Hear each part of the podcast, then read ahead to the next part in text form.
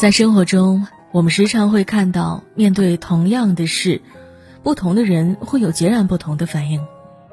有的人能很快从事情中走出，不久便以更好的姿态面对生活；有的人却深陷事情当中，无论干什么都深受过去事情的困扰。而不同反应的背后，其实就是人与人之间消化事情能力的高低。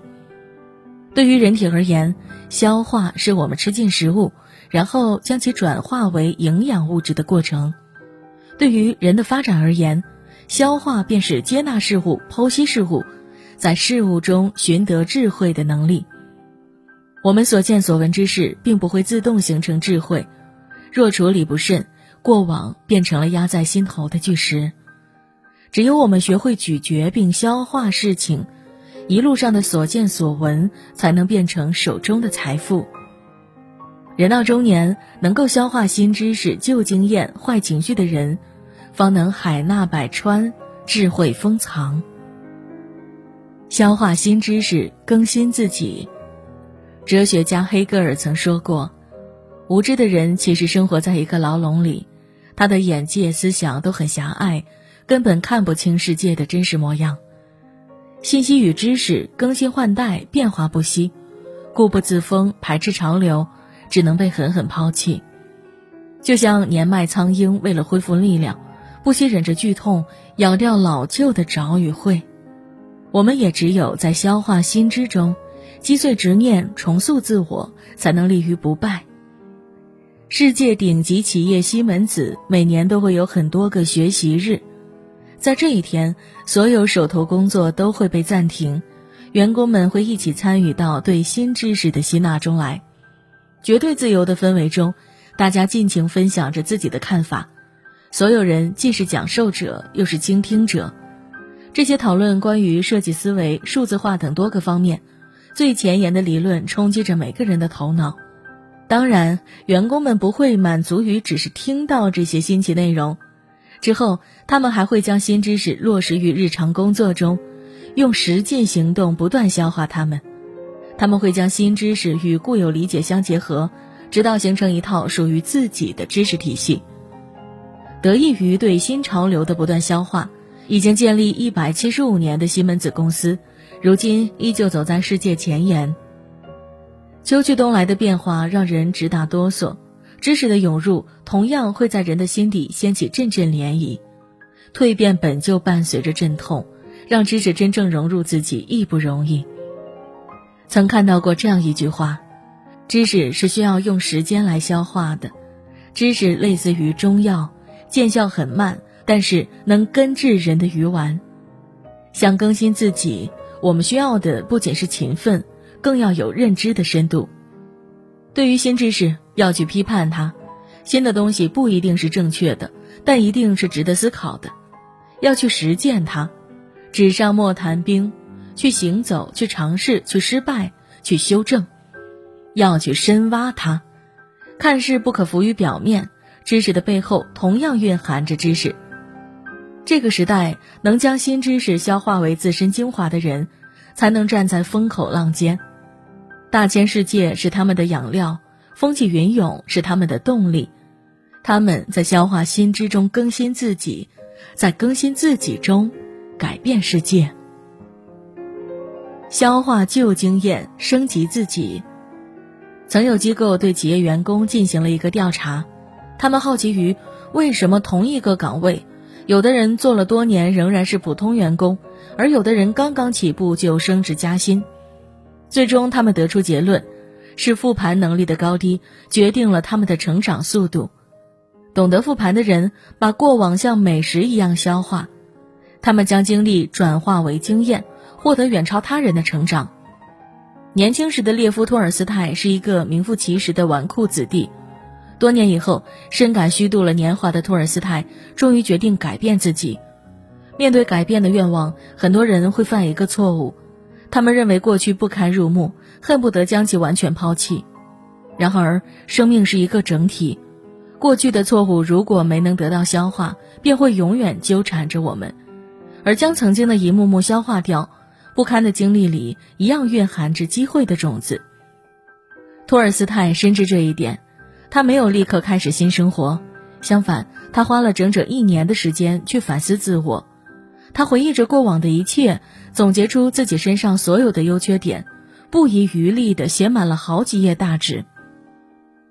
后来，托尔斯泰便根据对自己的剖析，针对性地戒掉了所有恶习，成长为有名的大作家。一味去尝试新的事物，却不萃取其中智慧，就像一个不断进食却吸收不了营养的病人。失败的经历本身不会让人成功。对失败的反思，才是成功真正的母亲。在纪录片《二十度》里，百度总裁李彦宏复盘了百度从建立之初到现在每一次决策的成败。李彦宏说：“做错的事是很多的，没有一个人是神，能够一眼就看透终局到底是什么。而我们所能做的，就是在一次又一次的复盘中消化过往经验，大浪淘沙，升级自己。”人生的棋子匆匆落下，快到来不及品味。倘若不进行复盘，又怎得其中妙处？把棋盘看清，才能落子无悔；把过去看清，才能坚定未来。当我们学会在复盘中消化过往时，岁月的智慧也便悄悄铭刻于心。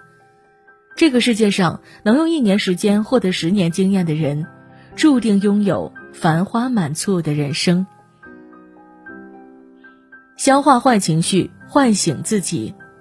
作家季羡林说过：“一个人倘若能管理好自己的情绪，消化人世悲喜，纵然会经历坎坷，也必能得到一定圆满。真正强大的人，能从坏情绪中寻得改变生活的机会。他们消化情绪，转化情绪，在痛苦中懂得人生，在低谷中唤醒潜能。”蔡永斌是中国仅有的几个盲人程序员之一。小时候的他不小心碰洒房顶的石灰桶，双眼被严重烧伤，彻底失明。失明后的他也曾痛苦过，他愤怒，他迷茫，他埋怨上天为什么给自己一副这么烂的牌。他也尝试过去转移注意力或是发泄，可悲伤在不久之后依旧卷土重来。最终他明白了，坏情绪是不能消除的，只能将其消化于头脑，酿造于心中。既然伤痛不能烟消云散，何不把它转化为向前奔跑的动力？于是，在所有人都劝蔡永斌去学推拿的时候，他毅然决定去学编程。实际上，蔡永斌的痛苦并未真正消失。当他想到中国还有几百万失明群体完全用不了互联网时，痛苦变成了感同身受的动力。如今的蔡永斌依旧继续着自己的梦想，要开发一款软件。让全国一千七百万盲人畅游网络。人们常说，痛苦是创作者的大不幸，却是读者最幸运的事。情绪这件事，憋在心里，总会有爆发的一天。越去对抗它，它反倒变得越强烈。既然坏情绪没法消散，不如将其消化为营养，运用到更有意义的事情上。当年日本侵华，看到家乡惨遭摧毁的冼星海，愤怒不已。最终，他消化掉了这股愤怒，把自己关在屋里，用六天时间创作出了传世经典《黄河大合唱》。坏情绪是弱者的绊马索，却是强者的垫脚石；它是自怨自艾者的坟墓，却是勇敢者的勋章。面对情绪，有人成为他的奴隶，迷失自我。有人却能在痛苦中寻得力量，唤醒心中的猛兽。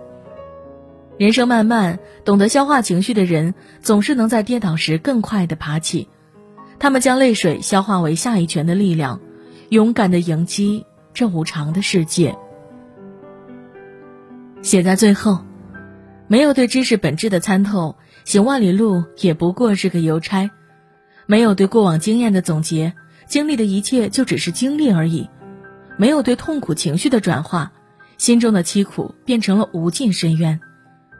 世间之事纷纷扰扰，该来的事我们躲不掉，发生的一切我们终不能熟视无睹。直面他们，剖析他们，去消化生命中的一切，灰暗泥土里同样能生出绚丽之花。